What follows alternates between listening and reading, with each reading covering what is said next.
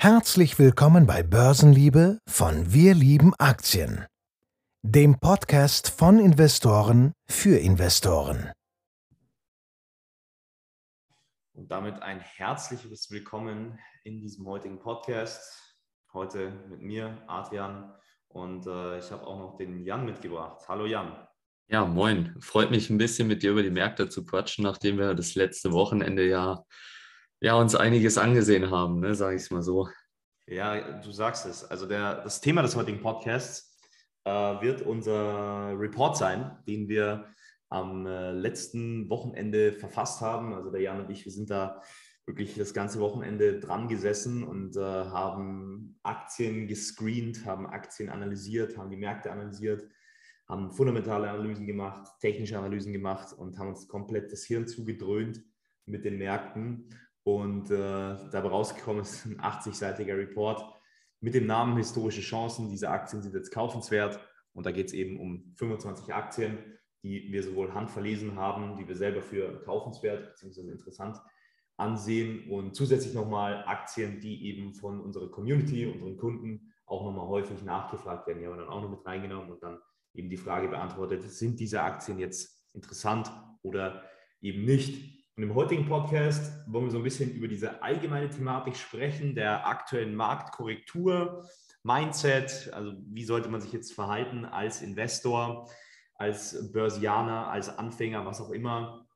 Und ähm, möchten auch so ein bisschen ein paar Themen anschneiden, vielleicht aus, aus dem fundamentalen Bereich, aus dem technischen Bereich, worauf wir allgemein achten, was für uns Kriterien sind, wie wir Aktien aussuchen, die man jetzt kaufen kann äh, wie wir unsere Portfolios managen. Also wir bauen ja jetzt auch auf Basis dieses Reports ein Echtgelddepot auf in Höhe von 100.000 Euro. 10.000 Euro haben wir schon investiert, also den ersten Kauf haben wir schon gemacht diese Woche, auch auf Basis dieses Reports.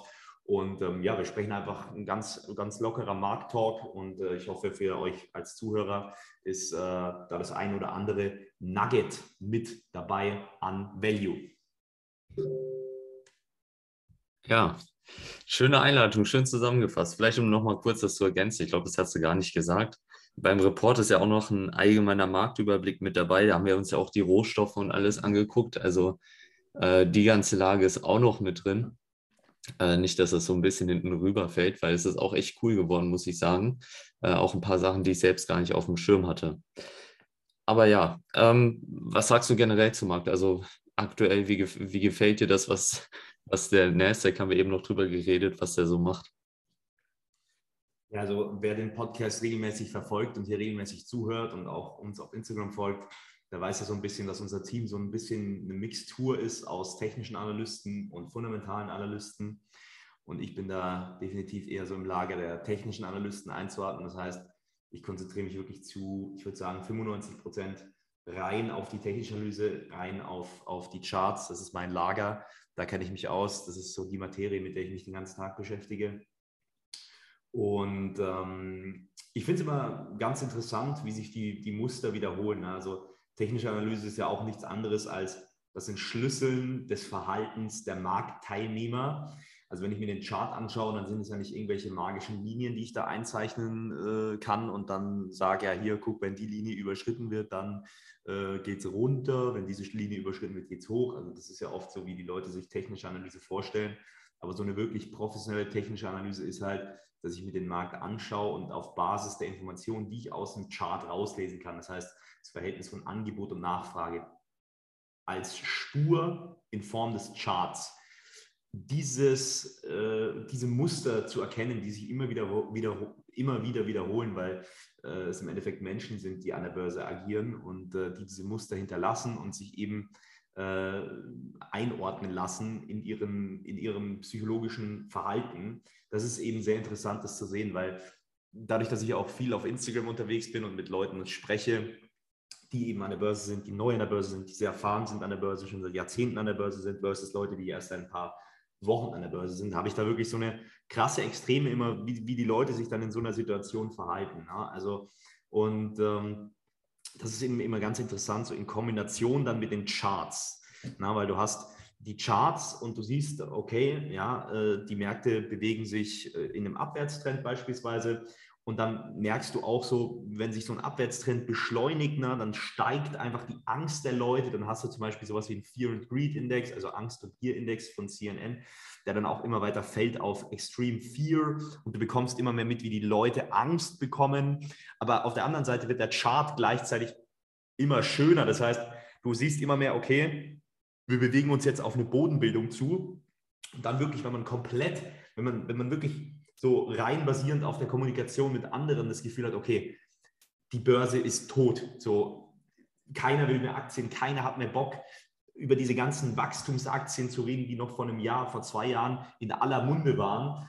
Ähm, genau dann ist oft dieser Moment gekommen, wo ich dann sage als technischer Analyst, okay, ich sehe jetzt im Chart, dass hier wieder Bewegung stattfindet, dass sich hier langsam Boden ausbildet, dass langsam wieder Käufer reinkommen, das Volumen reinkommen. Und das ist halt, sind dann so die Zeitpunkte, wo dann so professionelle Investoren, die sich schon seit Jahren an den Märkten bewegen, anfangen, wieder Positionen aufzubauen. Ne? Und die ganzen Anfänger, die sind total verschreckt und, und haben einfach noch nicht so die Überzeugung, dass es sich lohnt, in so einem, in so einem Marktumfeld antizyklisch zu kaufen. Und das ist wirklich immer sehr faszinierend, weil es ist wirklich immer das gleiche, sich wiederholende Muster, wieder und wieder und wieder. Das habe ich gesehen 2018, das habe ich gesehen 2020, Corona, immer das Gleiche. Ne? Und wenn der Bullenmarkt da ist, ist immer jeder, macht immer jeder auf ganz toll und äh, ich bin der Beste, ich bin der neue Warren Buffett. Aber wenn es sagt dann, ja, hier, guck mal, cool, nächster Crash, nächste Korrektur. Ich wäre ja blöd, wenn ich nicht kaufe, aber dann kommt die Korrektur und dann ist es irgendwie der Praxis, doch nicht so einfach. Ne? Also da ist dann nochmal eine große Differenz zwischen Praxis und Theorie. Und ähm, das ist für mich immer sehr faszinierend. Und das aktuelle Marktumfeld ist natürlich schwierig. Ähm, aber für mich, also ich drücke das jetzt mal vorsichtig aus. Ich behaupte mal, dass wir bei den Indizes, Nasdaq etc., dass uns langsam so in Richtung der Levels bewegen, wo wir einen Boden ausbilden könnten. Ne? Also da gehen wir auch im Report nochmal genauer drauf ein, mit genauen Levels etc. Aber ich kann jetzt schon sagen, also ich bin der Meinung, dass wir uns da langsam in diese Niveaus begeben. Und das macht natürlich ähm, das aktuelle Marktumfeld sehr interessant. Und das ist ja auch der Grund, warum wir diesen Report geschrieben haben. Ja, man sieht es halt bei ganz vielen Aktien, dass die, die langfristig in total guten Rallyes waren, die ja, das haben wir auch in der Marktsymmetrie teilweise gesehen, diese Rallye, die total übertrieben war, also durch die ganze Geldpolitik äh, von der Fed und so weiter. So eine Rallye hatten wir ewig nicht mehr. Dass die langsam zurückkommen und jetzt auch langsam wieder in die Zonen kommen, die interessant werden. Und ich habe heute Morgen noch eine ganz interessante Statistik, ich glaube, von Goldman Sachs gesehen, die dann aufgezeigt haben, dass die Privatinvestoren aus den USA, die die letzten zwei Jahre Aktien gekauft haben oder die Privatinvestoren generell, die, die ähm, das Aktienvolumen, was sie die letzten zwei Jahre gekauft haben, dass es kumuliert jetzt wieder unter Null ist. Das heißt, über die letzten zwei Jahre gesehen haben sie jetzt wieder mehr verkauft als gekauft. Und ich konnte es erst gar nicht glauben, weil so auf Instagram, da kriegt man ja immer nur von denen was mit, die noch da sind. Aber wie viele dann auch wieder verschwunden sind. Also klar, die Statistik war jetzt aus den USA, aber ich, ich konnte es erst gar nicht glauben, dass sie alle wieder komplett aus dem Markt gespült wurden äh, und wieder weg sind. Ja, aber das ist genau das, was du beschreibst. In den Situationen geben, ergeben sich eben die Chancen. Man muss aber auch unterscheiden, klar, da gibt es einige Aktien, die werden ihre Allzeithochs wahrscheinlich nicht wiedersehen oder es wird Ewigkeiten dauern. Und deswegen haben wir ja auch äh, extra nochmal einen Blick darauf geworfen, welche sind denn langfristig stabilen Trends, die man beruhigt in solchen Korrekturen einsammeln kann und welche haben Trends, die vielleicht gar keine richtigen Aufwärtstrends sind, nur eine große Bewegung, eine riesige Fahnenstange und jetzt der riesige Abverkauf.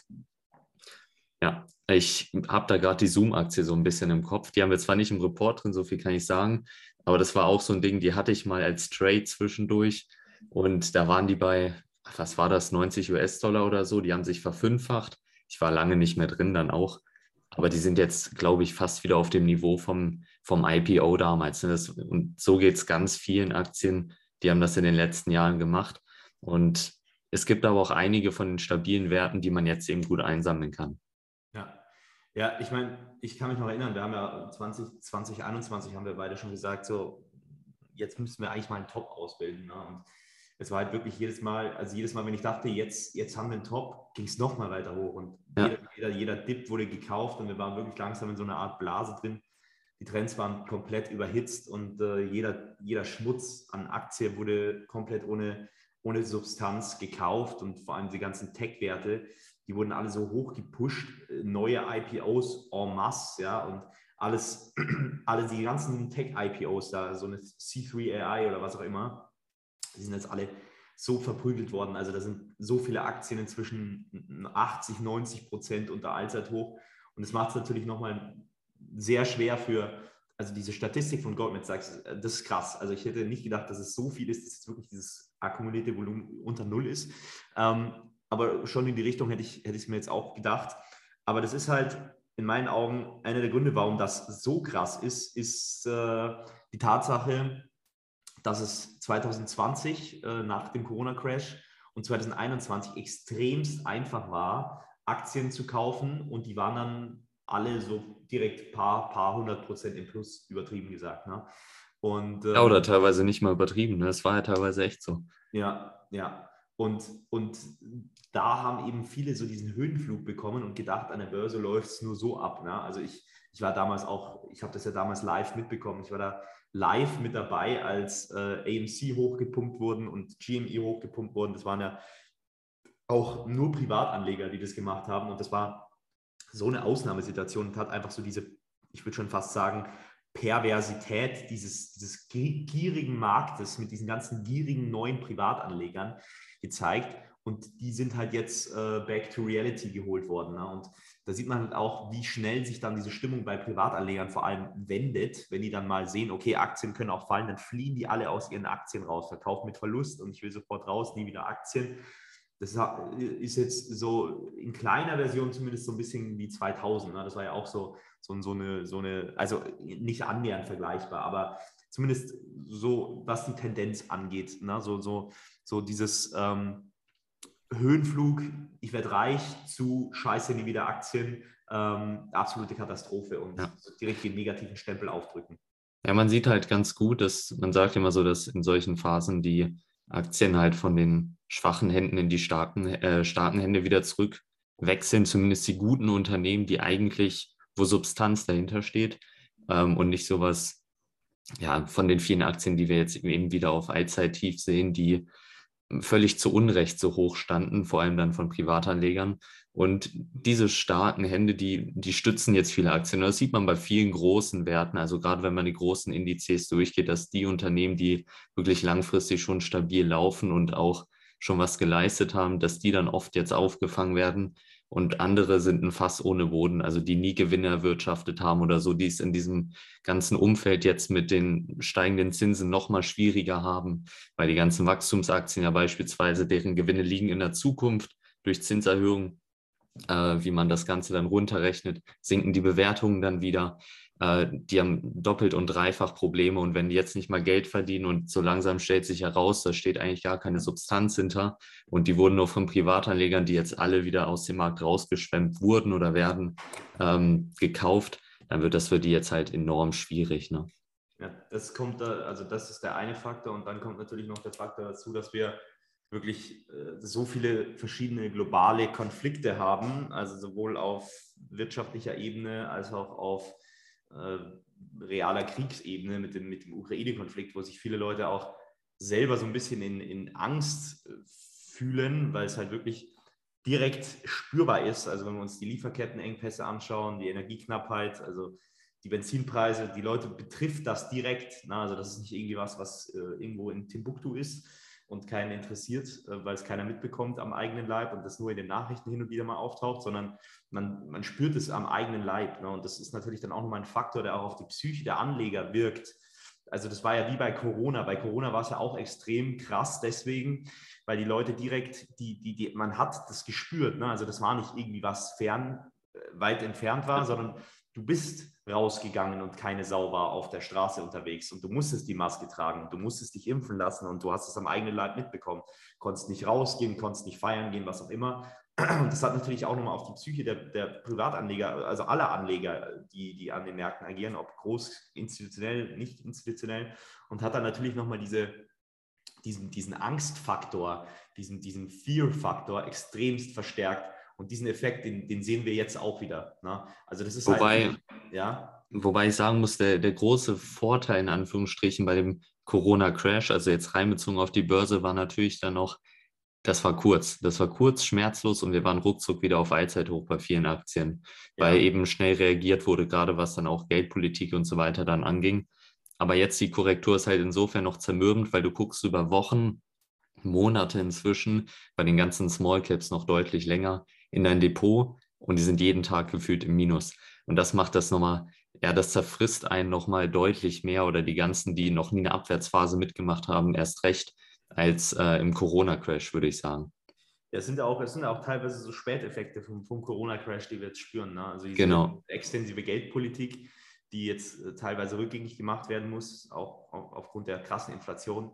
Ähm, die, die, das, das, kriegen, das, kriegen, das kriegen jetzt halt die Märkte zu spüren. Ne? Es sind so viele Faktoren, die da drauf wirken die dauern an. Der Krieg in der Ukraine beispielsweise dauert an. Die ganzen Wirtschaftssanktionen dauern an und das, das ist halt einfach sowohl für die Psyche der Menschen als auch für die Märkte, die ja im Endeffekt durch die Menschen bewegt werden, extrem, ähm, extrem belastend. Ne? Und das, das, sehen wir dann halt auch einfach an dieser grundbierischen Stimmung. Also ich habe das auch ganz oft erlebt in den, in den Charts, dass das äh, versuchte Breakouts aus irgendwelchen Hochs, die wurden teilweise direkt wieder abverkauft. Das Volumen war niedrig bei den Ausbrüchen, also da, da ist noch keine Power dahinter und das ist halt einfach so diese, diese ähm, Marktpsychologie, die ich auch insgesamt schon so rein subjektiv spüren kann. Ja, und auf der anderen Seite guckt man dann in die Charts rein, zoomt ein bisschen raus und stellt fest, letztendlich ist es eine gesunde Korrektur, die wir ja. sehen. Ähm, klar, bei manchen Aktien ist es nicht mehr gesund, da brauchen wir uns gar nicht drüber unterhalten, aber in den Indizes oder so ist es eine gesunde langfristige Korrektur, die lange überfällig war, die wir jetzt kriegen. Ne? Ja. Und gerade Werte, die dann mal 100% gestiegen sind oder weit mehr als 100%. Ich habe vorhin noch zu Patrick gesagt, also Dividende, der Nasdaq ist immer noch knapp 90%, glaube ich, über dem Corona-Tief. Ähm, also jetzt nach der Korrektur zum aktuellen Stand.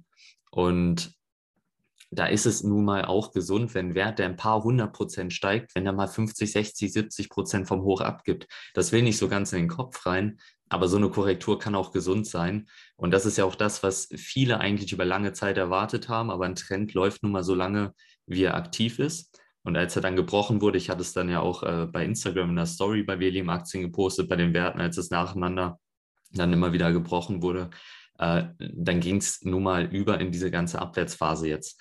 Ist zwar zermürbend, ist schade, aber, oder was heißt schade, ist grundsätzlich gesund, aber das ist was, worauf man sich lange einstellen konnte, weil sowas ist normal und sowas werden wir immer und immer wieder haben. Klar mit anderen äh, Katalysatoren, die das Ganze dann eben nach vorne treiben, gerade fundamental, aber aus der technischen Sicht eine ganz normale Korrektur. Oder wie würdest du es sagen? Mm, ja, ich hatte letztens jemanden, der hatte mir auf Instagram geschrieben, dass ihm die Trends egal sind. Ähm, und äh, dass er äh, rein die Unternehmen kauft. Ne? Und ich glaube, da wird ein bisschen vergessen, dass, dass diese Trends, die wir uns anschauen, die sind ja nicht irgendwie, also wenn wir uns langfristige Trends anschauen, dann sprechen wir bei manchen Aktien von Trends, die sind seit 50 Jahren aktiv. Ne? Und da können wir jetzt auch direkt mal ein bisschen das Thema switchen von was belastet die Märkte, warum, zu wie verhält man sich jetzt in so einer Situation. Und äh, das ist ja eigentlich ganz gut, jetzt kann ich jetzt dein Thema aufgreifen. Ähm, wie gesagt, mir hatte da einer geschrieben, äh, ihn interessieren diese Trends nicht, diese technische Analyse und er, er will rein fundamental kaufen. Aber ich verstehe nicht, warum das immer so getrennt wird, weil ich meine, so ein langfristiger Trend, ein technischer langfristiger Trend aus kontinuierlichen Marktzyklen, also so ein Trend ist ja auch aus Zyklen im Endeffekt ausgebaut. Das heißt, Rallye, Korrektur, Rallye, Korrektur, aber kontinuierlich höhere Tiefs und höhere Hochs, also aufwärts laufend über Jahrzehnte.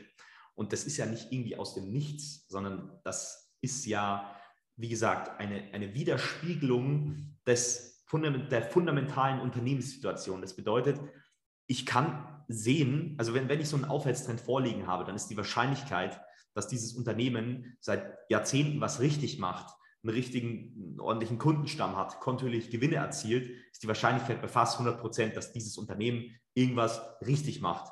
Und dementsprechend von den Marktteilnehmern so eingeschätzt wird. Ne? Und deswegen ist es in meinen Augen halt fatal, keine technische Analyse zu verwenden in so einer Situation. Und deswegen ist meine Überzeugung, wie man in so einer Situation am besten umgeht, sich auf die Unternehmen zu konzentrieren, die rein basierend auf der technischen Analyse in der Vergangenheit schon bewiesen haben, auch durch verschiedene Krisen durch, durch die Dotcom-Bubble, durch die Wirtschaftskrisen der letzten Jahrzehnte. Gibt Unternehmen, die sind schon seit den 50er Jahren in Aufwärtstrends und ähm, diese Unternehmen dann eben jetzt zu kaufen und wirklich historische, antizyklische Einstiege wahrzunehmen, diese Unternehmen zu kaufen, ist in meinen Augen der beste Weg, um so eine Marktsituation für sich zu nutzen. Ich glaube nicht, dass es die richtige Entscheidung ist, irgendwelche neuen IPO-Dinger zu kaufen. Also mit, bestimmt wird es da den einen oder anderen geben, der sich von jetzigen Kursniveau vertausendfacht oder was auch immer. Aber ich muss mir halt auch die Frage stellen, will ich erstens dieses Risiko eingehen? Zweitens habe ich die Skills, um da wirklich so tiefgründig Research zu betreiben, dass ich jetzt sagen kann mit hundertprozentiger Wahrscheinlichkeit, dass dieses Unternehmen aus dieser Branche sich durchsetzen wird und ich glaube, da hat kein Privatanleger, auch nicht die beste Großbank, wirklich die Ressourcen, um das wirklich hundertprozentig zu machen, ähm, sondern wir müssen uns wirklich, finde ich, so auf Chancen versus Risiko fokussieren in so einer Situation. Also ganz ja. rational rangehen, Chance, Risiko. Und da liegt halt in meiner, in mein, in meiner Welt das die größte Chance im Vergleich zum Risiko, solche langfristigen Aufwärtstrends zu kaufen, sowohl bei Wachstumsaktien als auch bei Dividendenaktien. Und das haben wir auch in unserem Report haben uns ja auch auf diese Aktien fokussiert, neben eben den Aktien, die von, von äh, der Community gefragt wurden.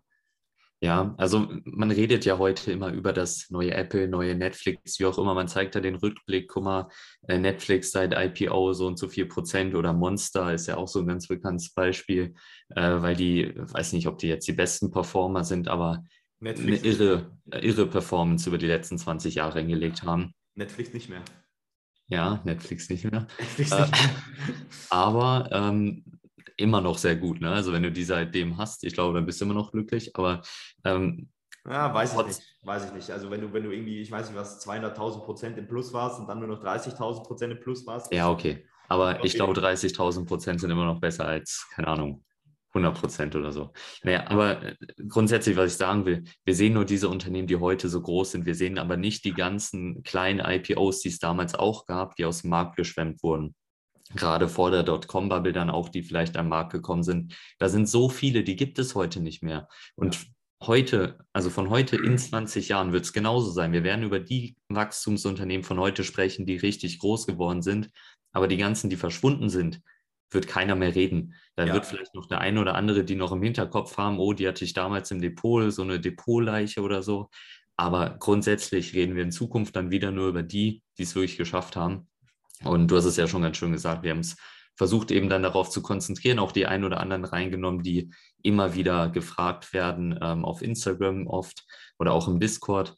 Ähm, aber grundsätzlich haben wir da, glaube ich, einen richtig guten Überblick geschaffen, vor allem aber auch mit vielen, die solide langfristig schon Trends haben und wo auch schon teilweise Analysen vorliegen. Teilweise werden auch Analysen folgen zu Unternehmen, die wir im Report haben. Da sind wir gerade noch dran, das Ganze ein bisschen zu besprechen.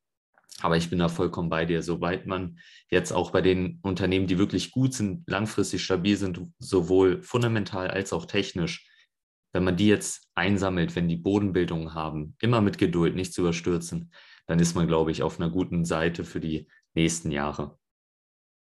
Ja, definitiv. Also, also um jetzt, wir können mal zwei Beispiele nennen für Aktien, die wir uns angeschaut haben. Wir haben zum Beispiel aus der Community äh, Aktien, also die oft nachgefragt wurden, sowas wie Nvidia und Shopify. Also da haben wir auch ganz klar gesagt, ob, ob wir die jetzt kaufenswert finden oder nicht. Na, also das, das finde ich wichtig, weil ich kenne das, also bei vielen, die, die reden dann so ein bisschen um den heißen Brei herum. Aber wir haben da ganz klar unsere Meinung gesagt. Ne? Also ob, ob, das jetzt für uns persönlich ein Kauf ist oder nicht, Ne? Und da kann man sich dann seine eigene Meinung drauf bilden. So, wie sehe ich das? Was, was schreiben die? Was schreiben die hier? Äh, was, schreibt das Team von Wir leben Aktien hier zu der Aktie? Ähm, und darauf kann man sich dann selbst seine Meinung bilden. Ne? Also, ja. Lass uns doch einfach mal durchgehen, was wir konkret für eine Aktie gesagt haben. Wir haben das Geschäftsmodell kurz beschrieben, kurz und knackig, dass man eine Vorstellung hat. Wir haben unser technisches Rating drin äh, und technisch dann noch die Trends und eine Kaufzone, falls wir die Aktie als kaufenswert einstufen. Dann haben wir fundamental, das, äh, je nachdem, ob es Dividende oder Umsatzwachstum ist, haben wir dort unser fundamentales Rating mit drin, das Umsatzwachstum. Ähm, hilf mir mal auf die Sprünge, was haben wir noch? Ähm, die technische Analyse mit der, genauen Kaufzone. Also falls genau. es eine Aktie, wenn es eine Aktie ist, die wir grundsätzlich als kaufenswert eingestuft haben, dann haben wir da eine genaue Kaufzone reingebaut, inklusive dann eben nochmal der, ähm, äh, der Trendeinordnung, also wann der Trend gebrochen ist. Wenn wir zum Beispiel kurzfristig, langfristig in einem Aufwärtstrend sind, die Aktie ist langfristig in Zone XY, dann kombinieren wir das mit dem kurzfristigen Trend. Wenn der kurzfristige Trend dann gebrochen ist, dann hätte man zum Beispiel ein gutes technisches Kaufsignal, um dann auf den langfristigen Trend aufzuspringen.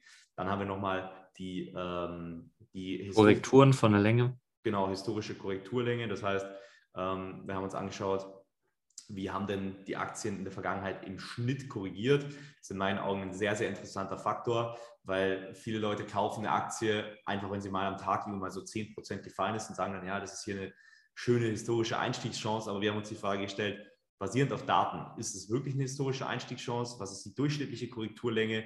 Äh, ist die aktuelle Korrektur unterdurchschnittlich, überdurchschnittlich und ist es dann eben wirklich eine historische Chance? Um jetzt hier von diesem langfristigen Trend zu korrigieren. Ne? Also äh, zum Beispiel hier, ich habe gerade den, den Report offen, haben wir eine Aktie, die hat seit 1987 bis 2022 relativ viele Korrekturen gehabt, mit einer durchschnittlichen Korrekturlänge von 53,62 Prozent, ab 35 Prozent Korrekturlänge.